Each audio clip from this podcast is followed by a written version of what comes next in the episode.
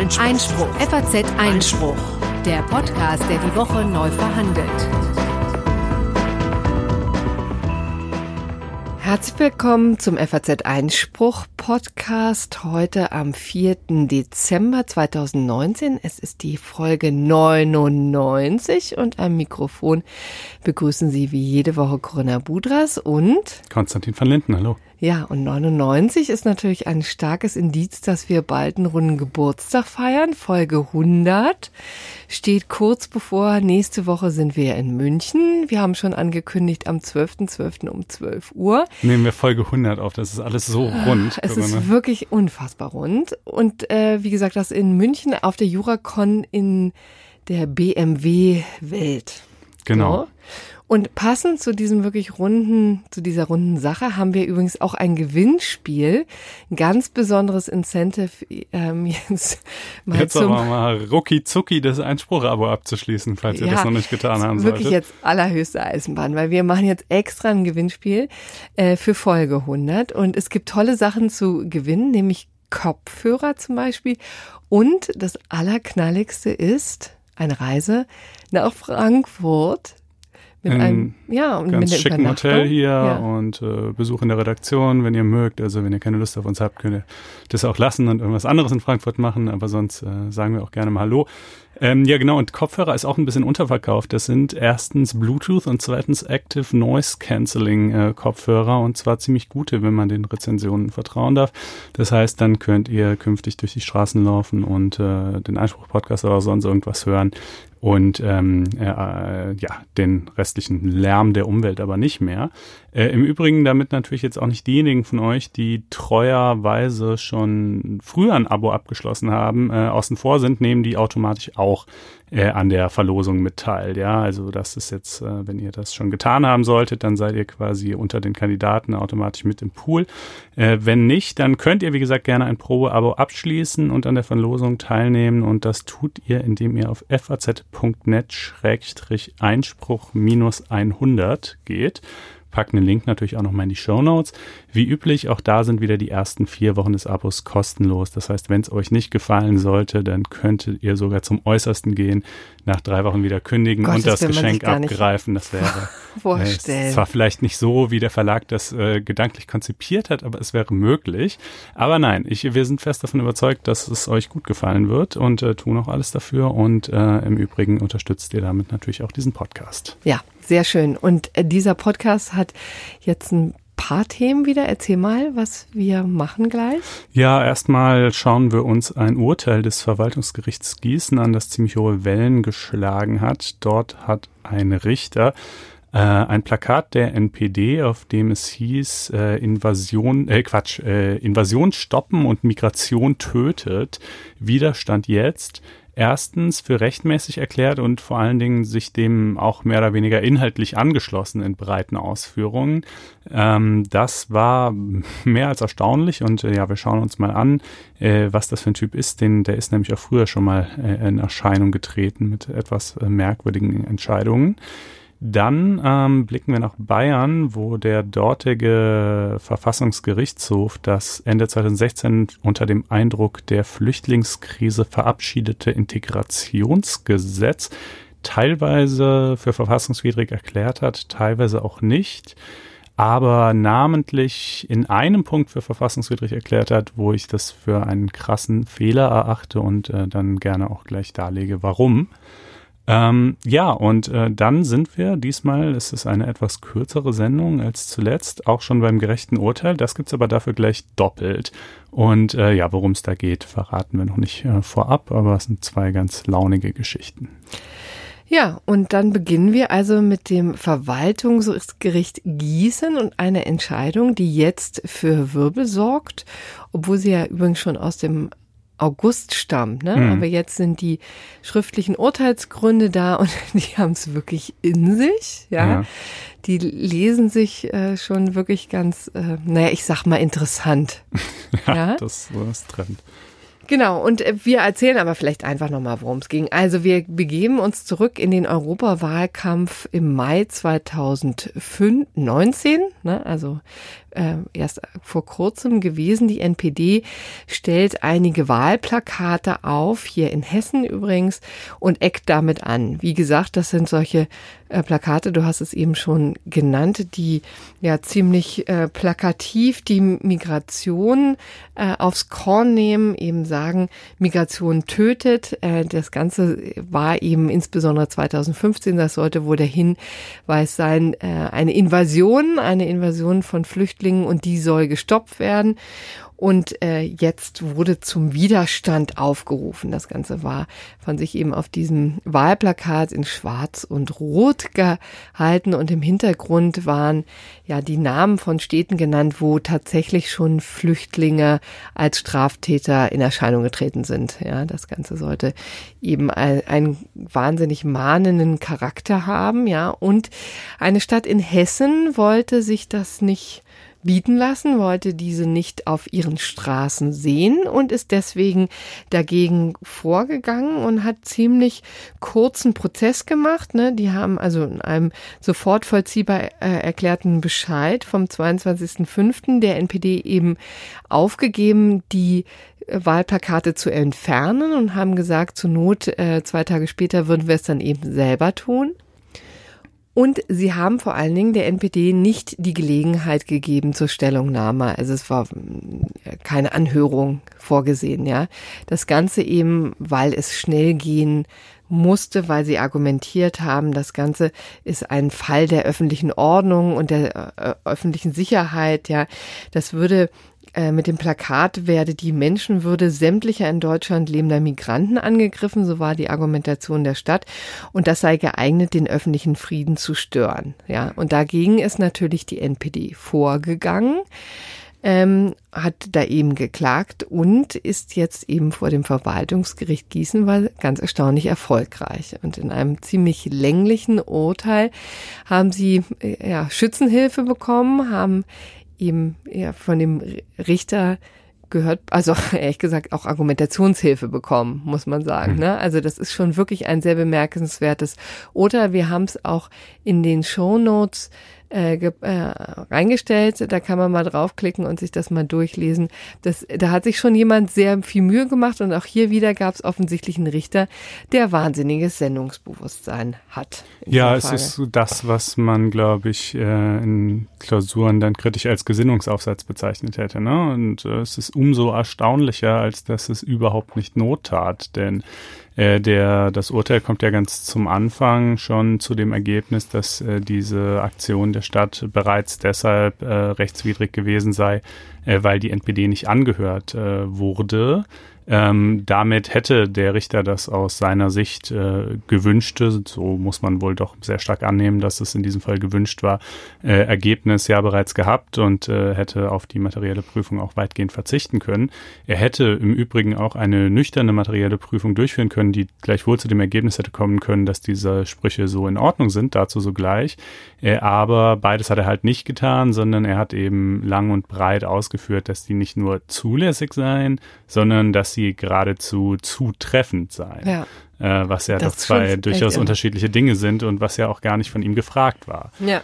Ähm, Genau, also im Grunde genommen kann man ja vielleicht nochmal jetzt aufdröseln, wie die Argumentation der NPD auch war. Ne? Die haben ganz klar gesagt, wir sind ja in unserer Meinungsäußerung ähm, gestört. Also Artikel 5 haben sie geltend gemacht und dann natürlich auch klar dieses formelle Argument der fehlenden Anhörung. Ne? Wohingegen die Stadt äh, eben gesagt hat, äh, das würde sogar den Tatbestand der Volksverhetzung erfüllen, also eine mhm. Straftat. Und damit wäre dann natürlich in der Tat klar, dass es nicht hängen bleiben könnte, wenn das denn so zutreffen sollte.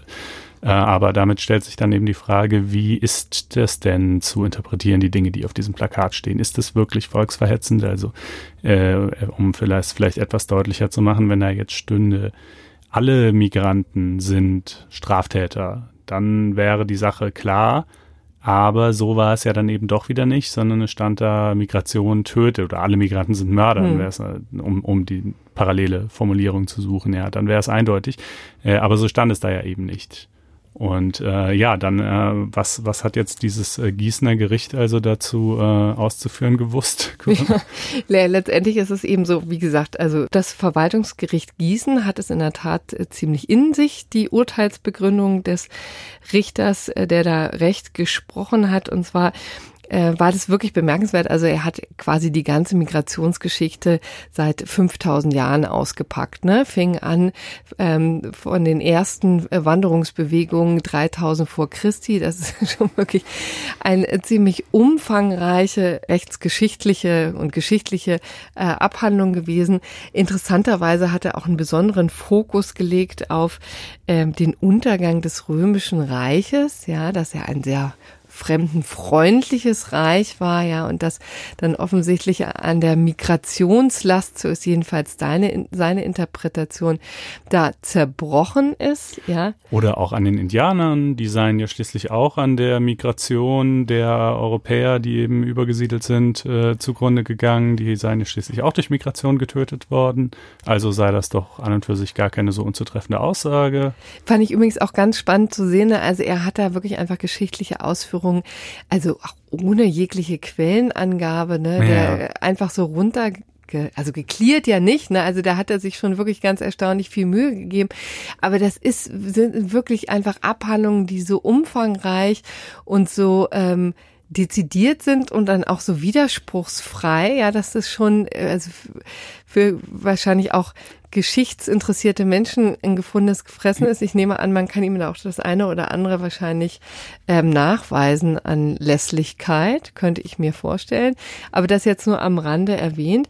Also das ist das eine, dass er sozusagen das dokumentieren möchte, warum Migration schon in, den, in der Vergangenheit, in den ganzen Jahrhunderten, wenn nicht gar Jahrtausenden zuvor getötet hat, also tatsächlich Menschen und Leid und Elend gebracht hat. Ja. Oder eben auch Kulturen, das ist dann ja auch einer seiner genau. Punkte. Man könne das ja auch in einem übertragenen Sinne verstehen, dass es zu einem kulturellen ja, Sterben er sagt eben, führen würde. Auch ein kultureller Tod kann ein Tod im Sinne des, dieses Werbeslogans sein. Ja? Hm. Einwanderung stellt naturgemäß eine Gefahr für kulturelle Werte an dem Ort dar, an dem die Einwanderung stattfindet. Also auch da ganz deutlich, ne, hier wollte er irgendwie ein Exempel statuieren und mal seine ja, dezidierte Meinung loswerden, ja. Und hat dann, kam dann tatsächlich auch zu dem Ergebnis nach seitenlangen Ausführungen, dass in diesem Jahr, also gemeint ist eben das Jahr 2015, wurde die deutsche Grenze durch die Wanderungsbewegung im Sinne eines Eindringens in das deutsche Staatsgebiet überrollt. Das ist sozusagen seine Erklärung auch, ne, die er gebracht hat, ne, zum Thema Invasion stoppen. Gab ja wirklich mehrere Dinge, die er durchgeprüft hat. Erstens Invasion stoppen, dann Migration tötet und dann auch noch dieses Widerstand jetzt, ja. Und hier hat er zum Thema Invasion dann eben auch nochmal deutlich gemacht, die Geschehnisse im Jahr 2015 sind durchaus mit dem landläufigen Begriff der Invasion vergleichbar und beinhalten keine Wertung und damit keinen volksverhetzenden Charakter. Ähm, übrigens zieht er da auch immer wieder auch nicht uninteressante Wörterbücher, mal Deutsch, Lateinisch, mal ähm, äh, den Warich ja, mhm. äh, zu Rate und versucht da Text ähm, äh, Textinterpretation. Ja, also nach meinem Begriffsverständnis ist Invasion eher sowas wie ein planvolles Eindringen in feindseliger Absicht ja. äh, und nicht einfach nur das Eindringen einer großen Zahl von äh, Menschen, unabhängig voneinander und ohne feindselige Absicht. Aber äh, gut, so äh, jedenfalls an, an diesen Problemchen versucht er sich dann halt irgendwie vorbeizuhangeln. Genau. Was er übrigens dann außerdem noch macht, der um seine Meinung dazu dokumentieren und seine Interpretation darzulegen, ist nochmal ähm, Statistiken des Bundeskriminalamtes zu bemühen über äh, die Kriminalität unter Migranten, unter Ausländern generell. Und also auch das ist irgendwie einfach ähm, ja, bemerkenswert einfach. Ne? Ja, darum, weil es natürlich auch so an der, äh, für die Entscheidung, also richtig. ja, es ist schon klar, es gibt bestimmte Deliktsgruppen, die unter Migranten überrepräsentiert sind, allerdings übrigens auch wieder natürlich mit vielen Einschränkungen zu versehen, namentlich der höheren Anzeigebereitschaft gegenüber äh, ausländischen Tätern oder auch der Tatsache, dass der Großteil dieser Taten gegenüber anderen Migranten verübt wird und insofern dann ja für das aufnehmende Land, wenn man so will, auch keine unmittelbare Bedrohung darstellt. Aber vor allem Ähm, da kann man jetzt natürlich sozusagen stundenlang drüber reden, wie diese Statistiken zu interpretieren sind. Äh, aber vor allem äh, tut es ja auch für die Entscheidung der Frage nicht so viel zur Sache, weil das es natürlich Gewalttaten durch Migranten gegeben hat und auch weitergeben wird, das dürfte eine unbestrittene Tatsache sein. Und äh, wenn man äh, und und auch äh, Tötungsdelikte und wenn man sozusagen das ausreichen lässt, dann kann es jetzt irgendwie auch nicht auf die exakte Quote ankommen für die Entscheidung der Frage, ob jetzt dieser Spruch in Ordnung ist oder nicht. Apropos Spruch, der, das Bundesverfassungsgericht hat sich ja damit auch schon beschäftigt. Was war da der Hintergrund? Ja, genau. Also die haben sich mehrfach äh, mit der NPD auch im Kontext des Europawahlkampfes beschäftigt. Einmal mit einem TV-Werbespot. Äh, da haben wir auch schon mal drüber gesprochen und dann aber jetzt hier sogar unmittelbar einschlägig mit genau diesem Plakat. Ähm, und das, war ein Eilverfahren seinerzeit. Ähm, also auch da war der NPD eben aufgegeben worden, das Plakat abzuhängen. Äh, auch, auch, da hat sie dagegen geklagt, allerdings anders als hier vor den einfachen Gerichten verloren durch zwei Instanzen, dann zum Bundesverfassungsgericht gegangen. Ähm, und ja, hm, gewonnen, verloren, Fragezeichen, gar nicht so leicht zu beantworten. Also formal betrachtet zwar verloren, weil das Bundesverfassungsgericht ähm, äh, den Eilantrag abgelehnt hat, äh, aber doch mit einer recht bemerkenswerten Begründung. Das Bundesverfassungsgericht hat nämlich eigentlich alle Argumente, die die beiden äh, einfachen, also das Verwaltungsgericht, das Oberver Oberverwaltungsgericht, äh, vorher vorgetragen hatten, warum dieses Plakat angeblich unzulässig sei und volksverhetzend. Ähm, diese Argumente hat das Bundesverfassungsgericht eigentlich alle ja als nicht tragfähig äh, bezeichnet. Also es hat äh, namentlich gesagt, ähm, äh, der Slogan Migration tötet sei in der Tat nicht unbedingt so zu verstehen, dass er sich nun jetzt auf jeden Migranten bezöge, sondern könne eben auch auf allgemein auftretende Phänomene von gewissen Gewalttaten, die natürlich eben auch von Migranten begangen werden, äh, kritisch hinweisend äh, verstanden werden. Widerstand jetzt sei schon erst recht nicht so zu verstehen, dass, äh, dass es jetzt die Leute unmittelbar auffordern würde, irgendwie äh, mit dem Baseballschläger durch die Straßen zu ziehen und, und die Leute wieder über die Grenze zu knüppeln, sondern äh, könnte halt ja auch zum Beispiel ein politischer Widerstand sein, den man dadurch artikuliert, dass man die NPD wählt, was äh, äh, jetzt auf einem Wahlplakat irgendwie eine einleuchtende, äh, einleuchtende Aufforderung Erinnerung wäre. Ähm, und äh, was war es zu guter Letzt noch? Naja, also jedenfalls so hat es sich halt äh, diese, diese ähm, Argumente, die eigentlich gegen, den, gegen das Plakat vorgebracht worden waren, äh, jeweils einzeln zur Brust genommen und gesagt, nee, die finden wir nicht tragfähig. Man weiß ja auch, Bundesverfassungsgericht hat eine sehr ähm, meinungsfreiheitsfreundliche Rechtsprechung. Das heißt, wenn sich für, ein, äh, für eine Aussage zumindest irgendeine ähm, Interpretation denken lässt, die noch von der Meinungsfreiheit gedeckt ist, dann darf diese Aussage stehen bleiben, auch wenn sich vielleicht noch drei andere denk denken lassen, die nicht mehr davon gedeckt werden. Ja, und so ungefähr verhalte es sich halt hier. Ähm, also bis zu diesem Punkt liest man den Beschluss und denkt, na, dann werden sie der NPD ja wohl recht geben, aber dann kommt die etwas äh, verblüffende Wendung und dann sagen sie, na ja, aber es könnte ja sein, ähm, dass es noch andere äh, Argumente gibt, die jetzt weder von der Stadt noch von den beiden äh, Vorinstanzen äh, gegen dieses Plakat vorgetragen sind. Äh, welche Argumente das sein könnten oder sollten, das verraten wir nicht, das deuten wir noch nicht mal an, aber die sind so komplex, dass wir die nur in einem Hauptsacheverfahren prüfen könnten. Ah. Und deshalb können wir jetzt dem Eilantrag doch nicht stattgeben. Das fand ich ehrlich gesagt ein bisschen komisch. Ähm, aber gut, das muss man jetzt einfach mal so stehen lassen. So war halt die Entscheidung des Bundesverfassungsgerichts. Ähm, also die zeigt jedenfalls äh, recht deutlich auf, dass man äh, dass man, dass das Gießener Gericht hier oder der Gießener Richter hier äh, durchaus und auch Bezug nehmend auf diese Argumentation, die das Bundesverfassungsgericht da ja schon quasi geführt hat, äh, äh, zu dem Ergebnis hätte kommen können, auch in materieller Hinsicht, dass das Plakat in Ordnung ist, äh, ohne halt diese, diese absurde sozusagen inhaltliche Parteinahme damit zu verbinden, die er aber nur damit verbunden hat. Darf ich mal ganz kurz noch in Sachen ja. Bundesverfassungsgericht fragen? Also wird es denn da jetzt noch eine Hauptsacheverhandlung geben dazu? Das weiß ich ehrlich gesagt nicht. Das hängt halt von der NPD ab, ob die das anstrengen. Das äh, ist natürlich sozusagen, also in der Sache ist es natürlich gelatscht. Der Europawahlkampf ist lange vorbei.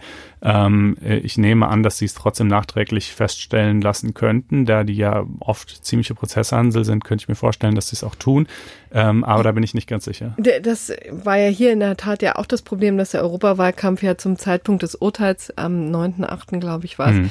ja auch schon vorbei war. Aber hier war eben die Argumentation da, es gibt eine Wiederholungsgefahr, wie es mhm. ja immer so schön heißt. Das heißt, sie wollen diesen Spruch, diesen Wahlslogan noch weiter nutzen. Ne? Deswegen ist es schon sinnvoll, dass man das mal klärt. Ja. ja. ja. So, also das klar, okay, wenn Sie Fall. das, wenn Sie das weitermachen wollen, das würde dann ja analog auch als Argument vor dem Bundesverfassungsgericht äh, tragen, äh, um um die Hauptsacheklage irgendwie insoweit zulässig zu machen. Äh, wie gesagt, da bin ich nicht ganz sicher, aber ähm, ja, äh, interessanterweise nimmt der Gießener Richter hier auch gar nicht, also auch nicht auf das Bundesverfassungsgericht, auch nicht auf die äh, Vorinstanzen Bezug, wie es ja eigentlich selbstverständlich ist, also als Gericht, ähm, wenn man einen bestimmten Sachverhalt zu entscheiden hat. Meines Erachtens hat er nur in einem Halbsatz mal gesagt, ja, so sieht es ja auch das Bundesverfassungsgericht. Ah, oder? okay, ja, das, aber zumindest auf die Vorinstanzen, die es ja schließlich anders gesehen hatten, deshalb war es ja zum Bundesverfassungsgericht gekommen, Ach so, nimmt er, glaube ich, nicht Bezug. Nein, nein. Und das, weißt du, also deutlich mehr als irgendwelche historischen äh, Elegen würde man ja erwarten, dass sich ein Gericht mit der einschlägigen Rechtsprechung, die es ja in diesem Fall gibt, zu genau demselben Plakat anderer Gerichte auseinandersetzt und würdigt, wie die das gesehen haben. Das ist nicht bindend, schon klar, äh, aber trotzdem ist es eigentlich sozusagen selbstverständliche Praxis in der Rechtsprechung, dass man das jedenfalls ähm, erwähnt. Er hatte so wahnsinnig viel damit zu tun, ja, Geschichtsschinken zu wälzen, ja, mhm. und da, da mal wahrscheinlich auch im Brockhaus mal nachzugucken, was, äh, was in Migration in den letzten 5000 Jahren alles so angerichtet hat. Ja. Ist mein Verdacht jetzt. Wie finden wir jetzt eigentlich diesen ganzen Fall und auch die Entscheidung? Ja, man kann den ja auch noch im Kontext äh, zweier früherer Entscheidungen dieses selben Richters äh, würdigen, die ja. den jetzt nochmal in etwas äh, äh, anderes Licht stellen oder, oder nee, vielleicht eigentlich eher das ohnehin schon vorhandene Licht noch ein bisschen deutlicher erstrahlen lassen, muss man eher sagen. Ähm, und zwar zum einen äh, die Geschichte, die liegt noch gar nicht so lange zurück, äh, ich glaube vorvergangenes Jahr oder so, wo es um den Grad der Zusicherung von einem äh, Land geht, in das man abzuschieben gedenkt, dass dort eben der Abzuschiebende äh, nicht unmenschlich behandelt werden wird. Äh, erinnerst du dich noch an ja. die Geschichte? Ja, grob. Ja, das war, also dieser Richter nämlich, der war unter anderem auch oder ist unter anderem auch für Asylsachen zuständig, hatte halt einen Asylantrag abgelehnt ähm, und äh, eben dann insoweit verfügt, dass derjenige abzuschieben sei. Und äh, der hat äh, letzten Endes nach Ausschöpfung diverser anderer Rechtsmittel damals äh, Verfassungsbeschwerde erhoben. Das Bundesverfassungsgericht äh, hat ihm insoweit Recht gegeben, weil es halt meinte, dass in diesem Fall eine förmliche Zusicherung der Türkei nötig sei, ähm, äh, aus der eben hervorgeht, dass dem dort nichts äh, irgendwie Menschenwürdewidriges äh, bevorsteht, wenn man ihn dorthin abschiebt. Ja, äh, so ein bisschen oder eigentlich sogar genau dasselbe ähm, Problem, was die Gerichte dann ja später auch in Bezug auf, äh, wie heißt er noch, Ali Bashar, glaube hm. ich, ähm, äh, formuliert haben, der nach Tunesien abgeschieben werden sollte, dieser, oder dann ja auch wurde letzten Endes dieser Ex-Leibwächter von Osama Bin Laden. So jedenfalls auch hier. Äh, und das sah der, dieser Gießener Richter ähm, da als absurde Überdehnung der Anforderungen äh, an, äh, an die Asylgerichte an äh, und äh, meinte, ja, das ist äh, genau die Art von wohlklingender, wolkigem Rechtsstaatsgeschwafel, das sich irgendwie von Karlsruhe aus zwar immer sehr pompös verfassen lässt, aber in der Praxis nicht umzusetzen ist. Ähm, was hätten er ist nämlich Asylrichter, ne, muss man dazu sagen. Ja, also jedenfalls auch. Äh, hm. ähm, äh, dass, dass ne, die hätten da so irgendwie so tolle Vorstellungen, wie das alles irgendwie zu machen sei, aber in der Praxis würden sie einen in der Türkei auslachen, wenn man da ankäme und jetzt wirklich so eine Zusicherung haben wollte. Das würde alles so nicht funktionieren. Das Bundesverfassungsgericht verkenne irgendwie, also ne, schon auch so in der Formulierung äh, relativ anmaßend. Natürlich nicht ja. ganz so spitz, wie ich es jetzt gerade paraphrasiere, ähm, aber schon durchaus in diese Richtung gehend, ja. Ähm, gut, da habe ich ja noch so gedacht, naja, also der Gedanke, dass das Bundesverfassungsgericht mit den Mühen der Ebene manchmal nicht ganz so vertraut ist, das kann ich mir sogar noch vorstellen, dass das stimmt. Ähm, aber dann in derselben Entscheidung hat er auch außerdem noch zu bedenken gegeben, äh, dass das Bundesverfassungsgericht überhaupt erstmal hätte prüfen sollen, ob diesem Menschen, der seinerseits irgendwie äh, ein Terrorist, äh, also naja, Terrorist war, hört sich jetzt so untechnisch an, also jedenfalls irgendwie dem nahe stand, ja, äh, der also quasi die Werte unserer Verfassung ablehnt und so weiter, ob dem dann eine Gewährleistung wie der Schutz der Menschenwürde überhaupt zugutekommen könne, ja. Mhm. so ein bisschen so ein zivilrechtlicher Gedanke, so widersprüchliches Verhalten, wenn man sich, wenn man was ablehnt, kann man sich dann trotzdem darauf berufen. Nur in Hinblick halt auf Grundrechte lautet die Antwort relativ klar, ja, kann man halt trotzdem. Das ist äh, irgendwie irgendwie äh, äh, eigentlich eine ziemlich äh, eindeutig geklärte Frage. Also das lief, ließ dann schon so ein bisschen tief blicken. Ähm, und dann gab es ja sogar noch ein Ding, was noch länger zurückliegt, äh, wo er, und das ist jetzt mehr Kategorie Kuriositätenkiste, aber, aber dafür tief vergraben in selbiger, ähm, äh, wo er in einer Entscheidung angezweifelt hat, ob Jobcenter überhaupt Behörden im Sinne des deutschen Rechts sein könnten. Ah. Äh, weil ähm, das Wort Jobcenter ja gar nicht äh, der deutschen Sprache entstamme. Ja, also so also ein Bewahrer ähm, des, des reinen äh, Stils oder äh, wie auch immer, äh, der, der damit nicht klarkommt, dass halt irgendwie viele Anglizismen Einzug halten. Und das war natürlich sozusagen ein, einfach völlig absurd. Also was als ob es ist wirklich so, äh, würde man halt irgendwie null Punkte für kriegen in der Juraklausur, wenn man argumentieren würde, es kann keine deutsche Behörde sein, weil Jobcenter kein deutsches Wort ist. Ähm, aber ja, genau. Also das, diese drei Entscheidungen sind irgendwie, haben jeweils so ein bisschen für Wellen gesorgt oder diese zwei haben für Wellen gesorgt und diese dritte jetzt halt allerdings dann ganz besonders. Ähm, ja. Umso erstaunlicher übrigens, dass der alleine entscheiden durfte. Ne? Ja. Interessante stimmt. Konstellation auch, war mir echt gesagt gar nicht so parat, bewusst, dass das überhaupt geht, aber es ist wohl ein ziemlich gängiges Verfahren. Die Kammer durch ihn als Einzelrichter. Richtig, genau. Wenn die Parteien sich darauf einigen, dann ist das, ähm, macht das die ganze Sache effizient und schnell. Und äh, deswegen hat er hier auch tatsächlich wirk alleine wirken können. Ja, mhm. ganz erstaunlich. Und äh, ja, weil sich offensichtlich sowohl NPD als auch die Stadt da einig waren, dass er das darf. Also sollte man sich vielleicht auch mal überlegen beim nächsten Mal und gucken, wer da eigentlich auf der Richterbank sitzt. Ich finde, die Stadt macht jetzt hier auch nicht so den aller souveränsten Eindruck muss man sagen. Das vielleicht nicht, nee. Ne, weil also sowas holter die Polter und dann ohne wenigstens mal zum Hörer zu greifen. Interessanterweise reicht ja für eine Anhörung auch in einem eilbedürftigen Fall äh, der Griff zum Telefonhörer oder die Möglichkeit jedenfalls, die NPD da mal anzuhören, hätte man ja mal machen können? Vielleicht? Ja, es gibt auch. natürlich von vielen Gemeinden im Umgang mit der NPD auch viel Virtue Signaling, so wo halt jetzt gezeigt What? werden Jips? muss, dass dieses Plakat ist jetzt halt irgendwie so schlimm, das muss jetzt innerhalb der nächsten 30 Sekunden aus der Welt, es ist komplett unerträglich. Schaut mal her, was für gute Menschen wir sind. Ja, also klar, es ist das natürlich auch, also das macht das Plakat zwar nicht weniger ekelhaft, aber es macht es halt irgendwie auch gleichzeitig, äh, denkt man natürlich schon, natürlich hättet ihr da mal anhören können, wie in einem normalen Verwaltungsverfahren so. Also, aber gut, wie dem auch sei, jedenfalls, ähm, äh, dieser Richter hat da jetzt irgendwie seinen, seinen Gesinnungsaufsatz verfasst und äh, nur natürlich, jetzt ist irgendwie auch das war noch ein ziemliches äh, Gehakler, aber am Ende wurden dann Rechtsmittel eingelegt und ähm, es geht in die nächste Instanz und es kann halt, es ist durchaus vorstellbar, das haben wir ja gerade gesagt äh, und ausgeführt, äh, dass das Ergebnis stehen bleibt. Das ist ehrlich gesagt sogar ganz überwiegend wahrscheinlich, äh, allein schon wegen der äh, fehlenden Anhörung und möglicherweise im Übrigen auch äh, in der Sache. Aber die Begründung wird sicherlich nicht stehen bleiben. Und die Begründung ist hier ja auch das eigentlich Skandalöse. Ja. Gut, dann kommen wir jetzt zu einem Fall aus Bayern oder zu den Bayern und ihren Integrationsbemühungen? Ja. Ähm, genau, das dort ist das sogenannte Integrationsgesetz, das bayerische Integrationsgesetz, äh, verabschiedet worden im Dezember 2016, nachdem also äh, ja Hunderttausende Menschen dort die Grenze überquert hatten in den letzten Jahr, beiden Jahren und auch weiterhin noch überquerten. Ähm, und äh, das sollte so ein bisschen dem Ziel dienen, da halt für, für etwas, sage ich mal, äh, Orientierung zu sorgen in, in, in Fragen der Leitkultur. Äh, selbige wurde auch tatsächlich definiert in dem ja. äh, Gesetz. Äh, also das kann man jetzt nicht alles vorlesen, aber um mal so ein paar äh, ausdrucksweise einen Eindruck zu vermitteln, was sich Bayern so unter einer Leitkultur vorstellt, äh, heißt es da etwa, Bayern ist tief verwurzelt in Werte und Traditionen des gemeinsamen christlichen Abendlandes und weiß zugleich um den jüdischen Beitrag zu seiner Identität Oder die freiheitliche Lebensweise in einer offenen und pluralen Gesellschaft erfordert gleichermaßen gegenseitige Toleranz und Achtung der kulturellen Prägung unseres Landes. Oder auch das lange geschichtliche Ringen unserer Nation und unseres ganzen Kontinents um Einheit, Recht, Frieden und Freiheit verpflichtet auf das errungene gesamteuropäische Erbe und das Ziel eines gemeinsamen europäischen Weges.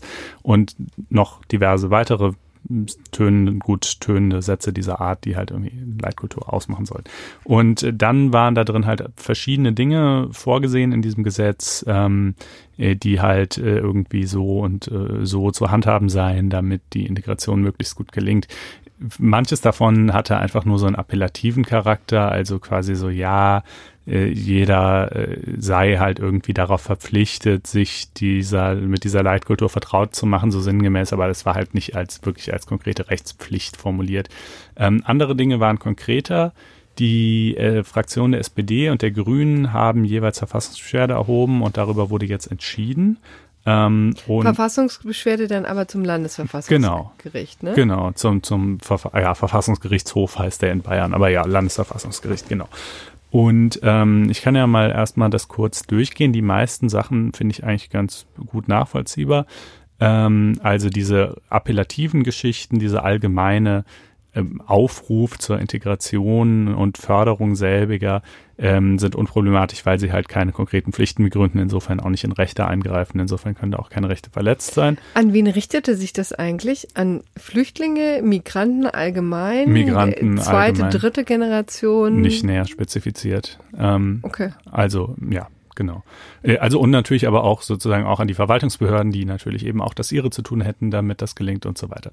Ähm, so, und dann Artikel 3, äh, wo es hieß, der Staat unterstützt Migranten durch geeignete Angebote in dem ihnen abverlangten Bemühen, sich mit der heimischen, mit den in der heimischen Bevölkerung vorherrschenden Umgangsformen und so weiter vertraut zu machen, soweit sich diese von denjenigen in den Herkunftsstaaten unterscheiden.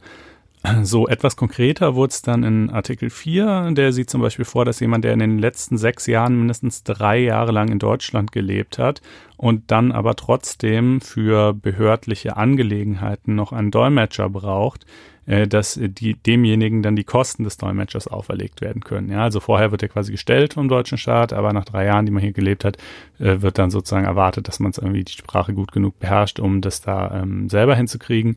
Und äh, das ist zum Beispiel so eine Regelung, die ist aber auch verfassungsgemäß, sagt das Landesverfassungsgericht. Ebenso auch der Haftungsausschluss für Fehler, die der Dolmetscher möglicherweise macht, weil diese Dolmetscher weitgehend, die sind einfach sozusagen nicht genügend in das, in die behördlichen Strukturen eingebunden. Das sind so freiberuflich tätige Menschen irgendwie, als das dementsprechend können, kann der Staat dann dafür auch nicht haftbar gemacht werden. Ähm, verfassungsgemäß ist auch die Befugnis der Polizei, Asylbewerberheime ähm, äh, zur Abwehr dringender Gefahren zu betreten, allerdings eben auch wirklich nur dann. Und keinesfalls dürfe das aber natürlich so ausgelegt werden, dass man jetzt sagt, ja, in den Asylbewerberheimen, da ist sowieso die ganze Zeit Stress, da ist irgendwie immer eine dringende Gefahr äh, und äh, deshalb die Polizei dann da quasi, also quasi jederzeit äh, rein und raus äh, spazieren äh, würde. Das sei nicht in Ordnung, aber prinzipiell diese Befugnis wäre schon okay. Ähm, und was haben wir noch? Ähm, ja, noch so ein paar Dinge zur Zuweisung von Wohnungen und so, so technischer Krams ist, äh, ist äh, ehrlich gesagt so mittelspannend. Äh, kommen wir mal dazu, was verfassungswidrig sein soll. Ähm, zum einen Artikel 14, der ist mit Bußgeld bedroht, öffentlich dazu aufzufordern, die geltende verfassungsmäßige Ordnung zu missachten äh, und stattdessen einer anderen mit ihren Grundsätzen nicht zu vereinbarenden Ordnung, Rechtsordnung zu folgen. Also sagen wir es doch der Scharia. Ja, ich wollte ähm, gerade sagen. Also, also die Scharia-Polizei ist sozusagen da in diesem Paragraphen oder äh, was, wie, wie ist das geregelt? Äh, äh, in, in Artikeln, in, Artikel, in Artikeln geregelt. Äh, ja, äh, das könnte ein Anwendungsfall dafür sein. Wäre es ein bisschen die Frage. Ich bin mir nicht mehr, habe jetzt nicht mehr präzise vor Augen, was die Scharia, also ob die Scharia-Polizei wirklich gesagt hat ähm, beachtet nicht mehr das deutsche Grundgesetz, ähm, äh, sondern folgt den Gesetzen der Scharia. Wenn ja, dann wäre das ein solcher Fall. Äh, weiß ich aber nicht, ob das wirklich der Inhalt Na, In einigen Appells Aspekten sozusagen hat die Scharia ja tatsächlich andere Schwerpunkte. Ja, ja, das schon. Nee, ich meine nur, ob diese Typen das so formuliert haben damals, die da rumgezogen hm. sind als Scharia-Polizei. Klar, natürlich ist dies. Die Scharia ist, äh, ist natürlich nicht zu vereinbaren mit dem Grundgesetz. Ähm, naja, und äh, da heißt es aber dann, dann eben, also das Problem in dem Fall sei halt einfach, dass äh, das in die Gesetzgebungskompetenz des Bundes falle und äh, deshalb äh, nicht in Ordnung sei. Allerdings die polizeiliche Durchsetzung dieses Verbots bleibt erlaubt. Also sprich, wenn da jemand halt irgendwo jetzt äh, in der Fußgängerzone steht und das so proklamieren würde, dann könnte die Polizei schon hingehen und dem sagen, Hammer, Platzverweis, Brudi, ähm, aber halt nicht äh, das Ganze an die Staatsanwaltschaft weitergeben äh, und die dann Anklage erhebt, weil es eben nicht, ne, nicht in die Gesetzgebungskompetenz Bayerns fällt. So. Ähm, auch verfassungswidrig ist ähm, der folgende Satz, die Angebote in Rundfunk und Telemedien sollen einen Beitrag zur Vermittlung der deutschen Sprache und der Leitkultur leisten, weil Eingriff in die Rundfunk und äh, Freiheit eben, ja, also die können ihr Programm gestalten, wie sie wollen und äh, müssen das nicht an den, äh, an der so in Bayern eben verstandenen Leitkultur ausrichten.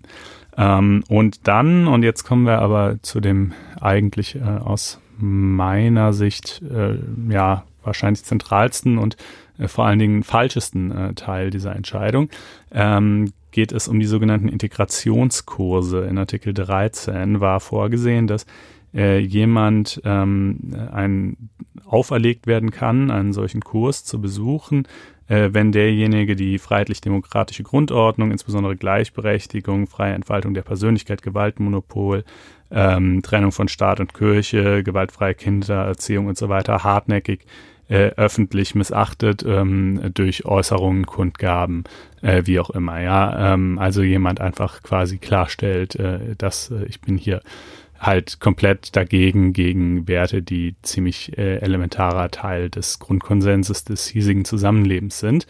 Ähm, und äh, da hat der Verfassungsgerichtshof zwei Einwände. Den einen kann ich noch verstehen, der lautet, äh, das ist nicht bestimmt genug, es ist nicht ähm, hinreichend äh, klar, wann das, wann sozusagen die Schwelle genommen sein soll dazu. Ähm, äh, denn da steht dann zum Beispiel auch sowas drin, auch irgendwie Elemente des deutschen Familienrechts, ja. Aber wenn jetzt jemand sagt, ähm, ich finde irgendwie einzelne Regelungen des Zugewinnausgleichs nicht so toll, ja, dann ist das wohl vielleicht auch irgendwie äh, äh, ein Element des deutschen Familienrechts.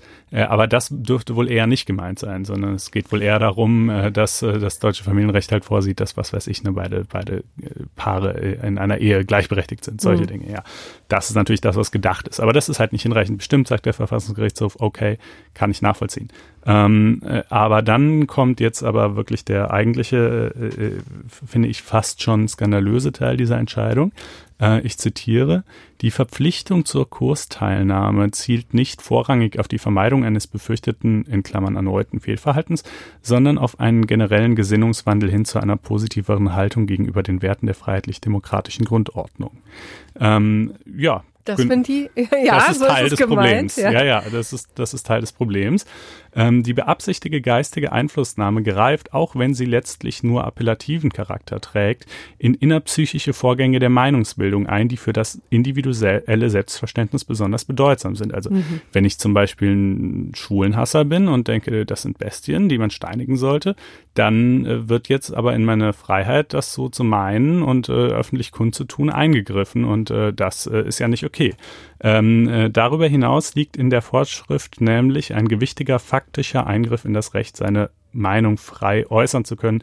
Denn dann müsse, wenn man das dann also so sagt über die Schwulen zum Beispiel, äh, dann muss, muss man ja gewärtigen, äh, dass man vom Staat in den Integrationskurs geschickt wird. Das ist ein Eingriff in die Meinungsfreiheit und ähm, das äh, darin äh, erkennt der Verfassungsgerichtshof hier eben das entscheidende Problem.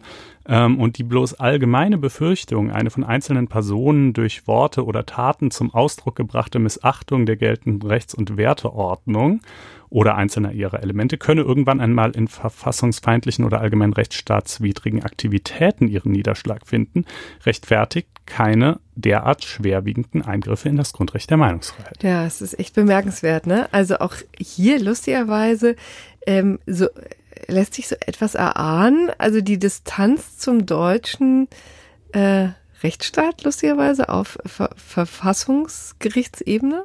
Ja.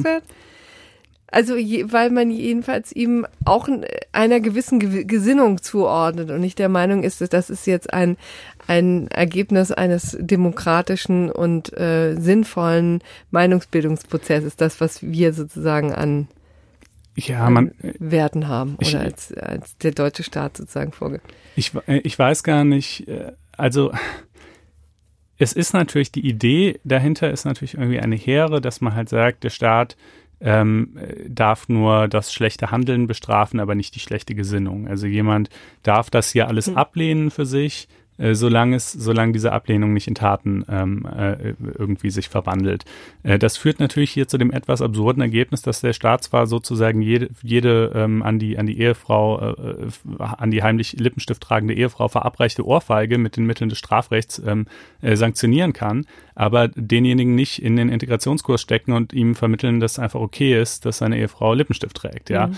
ähm, also ich weiß nicht, ob sozusagen diese Symptombehandlung in allen Fällen so zielführend ist ähm, äh, oder ob es nicht vielleicht sinnvoller wäre, ähm, da eben sehr wohl mal das Ganze ein bisschen mehr an der Wurzel anzupacken. Auf dem anderen Blatt zugegebenermaßen steht natürlich die Frage, wie viel solche Integrationskurse bringen. Klar, ja. da muss ich auch sagen, I don't know. Vor allen Dingen, wenn man da zwangsweise halt hingeschickt wird, ähm, ob da, ob das jetzt so die große, den großen Gesinnungswandel irgendwie auslöst, weiß ich natürlich auch nicht. Aber das ist ja nicht die Entscheidung, auf die der Verfassungsgerichtshof sich hier stützt, sondern er stützt sich ja wirklich dezidiert darauf, dass er sagt, ähm, das Recht, die Verfassung zu verachten, wiegt schwerer als das Interesse, äh, auf ihre Akzeptanz hinzuwirken. Und ähm, das hm. finde ich eigentlich einen unglaublichen Rechtssatz, der so nicht stehen bleiben kann. Ähm, also äh, ja, ich weiß gar nicht. Bin also es ist jedenfalls bemerkenswert. Ne? Also finde ich auch, dass aus einem bayerischen Verfassungsgericht ist ja, ja, äh, gerade von den Bayern, ja. ne, ist er eigentlich ein bisschen andere Töne gewöhnt. Ähm, aber äh, ja, so ist es jedenfalls. Hat denn das jetzt für Wellen gesorgt, für mhm. Aufregung gesorgt oder wie ja, bei ist mir dann schon, ja, bei dir schon? Nicht so riesig. Es ist halt auch ein bisschen komisch, weil ähm, äh, der, wie gesagt, der Artikel 14, äh, wo, wo, dann eben da, dazu aufgefordert wird, die habe ich ja gerade gesagt, ne, die deutsche äh, verfassungsmäßige Ordnung zu missachten und stattdessen eine äh, andere irgendwie un, damit unvereinbare für sich anzuerkennen. Äh, äh, dieses Verbot, das zu tun, ähm, findet der Verfassungsgerichtshof ja okay. Und das, was ich hier gerade beschrieben habe, ist ja sehr nah dran. Der Unterschied ist halt nur im einen Fall fordert man irgendwie andere auf ähm, und im einen Fall proklamiert man das einfach nur für sich selbst. Ähm, ich weiß halt nicht, ob mich diese Unterscheidung so überzeugt. Ich verstehe schon den Wunsch, äh, jetzt irgendwie kein, kein Gesinnungsstrafrecht äh, zu haben, aber es ist, äh, es ist ja auch keine Strafe. Die Leute werden ja nicht in sibirische Umerziehungslager im Steinbruch geschickt, sondern in irgendwelche bayerischen Amtsstuben, wo jemand kommt und denen ein bisschen was über das Grundgesetz erzählt. Ähm, und nee, ich weiß nicht. Also ich habe es natürlich irgendwie halt auf Twitter thematisiert und kommen natürlich die erwartbaren auch ähm, Reflexe so ein bisschen. Das heißt, ja, täte dem einen oder anderen AfD-Wähler auch nicht schlecht. Würde ich sagen, ja. ja ja, schon. Und klar, berechtigte Frage, wo zieht man dann die Grenze? Natürlich gibt es in vielen äh, Menschen irgendwie in der Bevölkerung, die zumindest mal einzelne Ansichten hegen, wenn man mal genauer nachfragt, die äh, ehrlich gesagt mit dem Grundgesetz nicht so super kompatibel sind. Äh, wo, hört, wo fängt das an, wo hört das auf? Ähm, wie viel sozusagen irgendwie äh, Erziehung darf der Staat sich anmaßen? Das sind schon nachvollziehbare Einwände. Aber gleichzeitig finde ich halt irgendwie auch, es scheint mir, es scheint mir jetzt nicht ganz fernliegend auf so eine Sondersituation wie das hier eine war 2015, ähm, äh, wo eben hunderttausende Menschen aus einer gänzlich anderen Kultur herkommen, äh, mit sowas zu reagieren und ähm, das und vor allen Dingen, man kann das ja unklug oder politisch verfehlt finden oder der Meinung sein, dass andere Maßnahmen irgendwie zielführender wären, aber zu behaupten, das sei verfassungswidrig, finde ich, geht zu weit. Wie ist denn da jetzt der Stand? Also ist denn dieses Gesetz was? Naja, das ist jetzt also in, in den Teilen äh, eben für verfassungswidrig erklärt worden vom Landesverfassungsgericht und aufgehoben und in den übrigen Teilen bleibt es bestehen. Also äh, das hat sich dann, äh, weil das ja jetzt viele einzelne Punkte waren, etwas schwierig die Übersicht zu behalten, äh, kann man vielleicht grob vereinfachend sagen, äh, die SPD-Fraktion kriegt, glaube ich, muss, glaube ich, die Hälfte der Prozesskosten tragen und äh, die, also ihrer und die Grünen Viertel und den Rest dann der Freistaat Bayern. Also es deutet so ungefähr darauf hin, wie es halt so äh, in Summe ausgegangen ist, ähm, weil das ja viele Einzelpunkte sind. Aber ja, das ist halt der Stand. Es ist, glaube ich, weitgehend ein symbolisches Gefecht. Dieses ganze Gesetz war jetzt nicht, also äh, ich glaube, das hat jetzt nicht den, wirklich den riesigen praktischen Unterschied in der in Fragen der Integration gebracht. Andererseits ist Integration natürlich auch irgendwie eine, eine Sache mit einem großen symbolischen äh, Gehalt. Und ähm, ja, so, äh, so ist das jetzt entschieden. Dass, äh, da gibt es auch keine weitere Instanz mehr oder so. Also ja. Okay, gut, dann haben wir wieder was über bayerische Integration gelernt. Mhm. Äh, und kommen jetzt zum ersten gerechten Urteil, das ein sich mit dem Bundesarbeitsgericht und einem Urteil aus Erfurt eben beschäftigt. Ähm, das hat, war so eine ähm, ganz interessante Gemengelage, deswegen dachten wir, stellen wir es hier mal vor. Denn ähm, es ging um einen Metallbaumeister, der zwangsversetzt wurde. Ne? Der war schon seit einiger Zeit hier in Hessen übrigens wieder mal ähm, angestellt, hat hier immer gearbeitet und wurde dann im Jahr 2014 nach Sachsen versetzt äh, und zwar für mindestens zwei Jahre, gegebenenfalls auch länger. Das fand er natürlich, also passt ihm überhaupt nicht in den Kram, hat das deshalb Klage erhoben und ist aber nichtsdestotrotz natürlich nach Sachsen gefahren. Er hat sich da offensichtlich eine Wohnung gesucht und er ist dann am Wochenende immer nach Hause gefahren. So. Und er hat dann vielleicht womöglich dem Arbeitgeber etwas auswischen wollen, jedenfalls, oder ist ja auch ein durchaus nachvollziehbarer Wunsch. Er hat ihm dann nämlich jedenfalls ähm, die Kosten für diese Heimfahrten äh, in Rechnung gestellt. Mhm. Ähm, übrigens hatte sich auch inzwischen schon herausgestellt, dass diese Versetzung tatsächlich rechtswidrig war. Die wurde in einem gesonderten Verfahren wurde das geklärt und er wollte jetzt eben die Kohle zurückhaben und das ja auch nicht so knapp für die Fahrten zwischen Hessen und Sachsen und hat deswegen immer diese, diese Kilometerpauschale von 30 Cent pro gefahrenen Kilometer geltend gemacht. Ja. Und damit war er zunächst erfolgreich, dann hat aber äh, eine Instanz ihm sozusagen das dramatisch gekürzt, ja, und hat gesagt, das Ganze ist lediglich nach der Trennungsgeldverordnung zu beurteilen, ja, und dann auch übrigens nicht jedes Wochenende, sondern nur alle zwei, drei Wochen mal äh, für Heimfahrten und auch nur mit öffentlichen Verkehrsmitteln. Also das war schon wirklich extrem rigide. Und jetzt hat eben das Bundesarbeitsgericht gesagt, ähm, nein, so ist es nicht. Er hat tatsächlich Anspruch auf ähm, Erstattung der Kosten durch die Benutzung seines privaten Pkw. Ja, und zwar ja auch nicht sozusagen die exakten Kosten, die sind ja auch ein bisschen schwierig zu ermitteln, genau. sondern eben diese gängige Pauschale von 30 Cent pro die Kilometer. Die ne? grundsätzlich ne? ja echt sehr großzügig ist, muss man sagen. Ich ne? finde auch. Also da, gut, da kommt natürlich nicht nur das Benzin, sondern eben auch die Abnutzung an dem Fahrzeug und was weiß ich nicht alles, aber ich finde auch immer, äh, dass das eigentlich eher recht viel ist. Aber ehrlich gesagt, also wenn man da rechtswidrigerweise zwangsversetzt wurde und schon die Nervigkeit hatte, jetzt immer zwischen seinem Wohnort und seinem Job hin und her pendeln zu müssen, monatelang, äh, dann äh, scheint es mir auch äh, mehr als gerecht, wenn man da zumindest mal seine Kosten und vielleicht auch noch einen Ticken mehr äh, am Ende wieder rausbekommt. Sehr richtig. Also deswegen von uns das gerechte Urteil der Woche Nummer eins und Nummer zwei. Ja, Nummer zwei ist gerade zehn Minuten vor Aufnahmebeginn hier noch eingetrudelt äh, vom Oberlandesgericht Köln. Und zwar ging es dort um einen Streit um die Rechtmäßigkeit von allgemeinen Geschäftsbedingungen einer Anwaltskanzlei.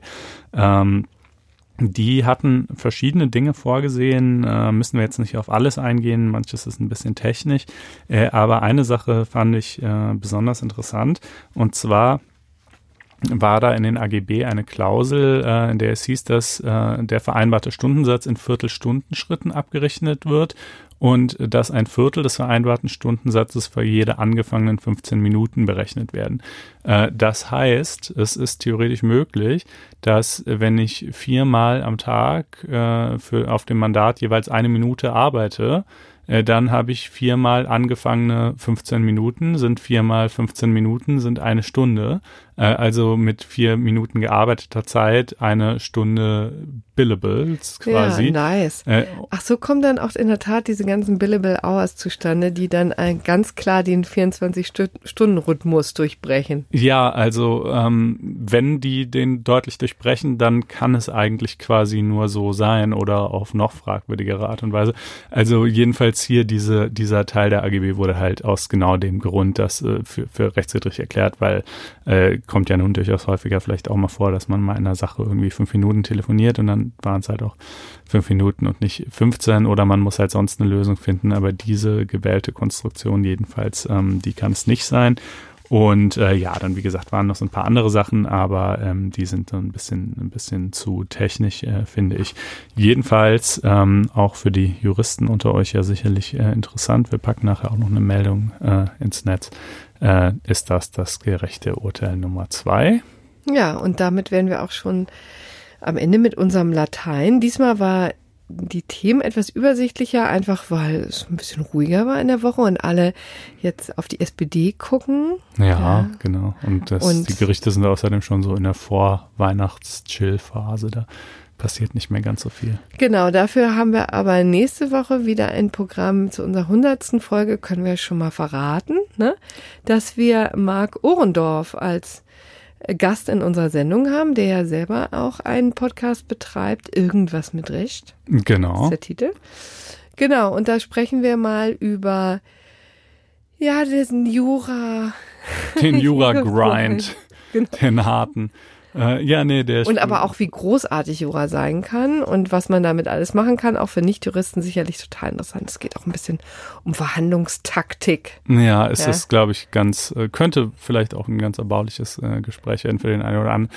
Mal sehen. Ähm, jedenfalls, äh, das steht euch dann also auch in äh, München bevor, sofern ihr da hinkommen wollt. Oder ansonsten gibt's aber die Folge natürlich wie alle anderen auch in eurem Podcast-Player zu hören, indem ihr uns übrigens gerne auch Sternchen geben könnt. Äh, in, natürlich könnt ihr uns auch Kommentare schreiben unter blogs.faz.net-einspruch.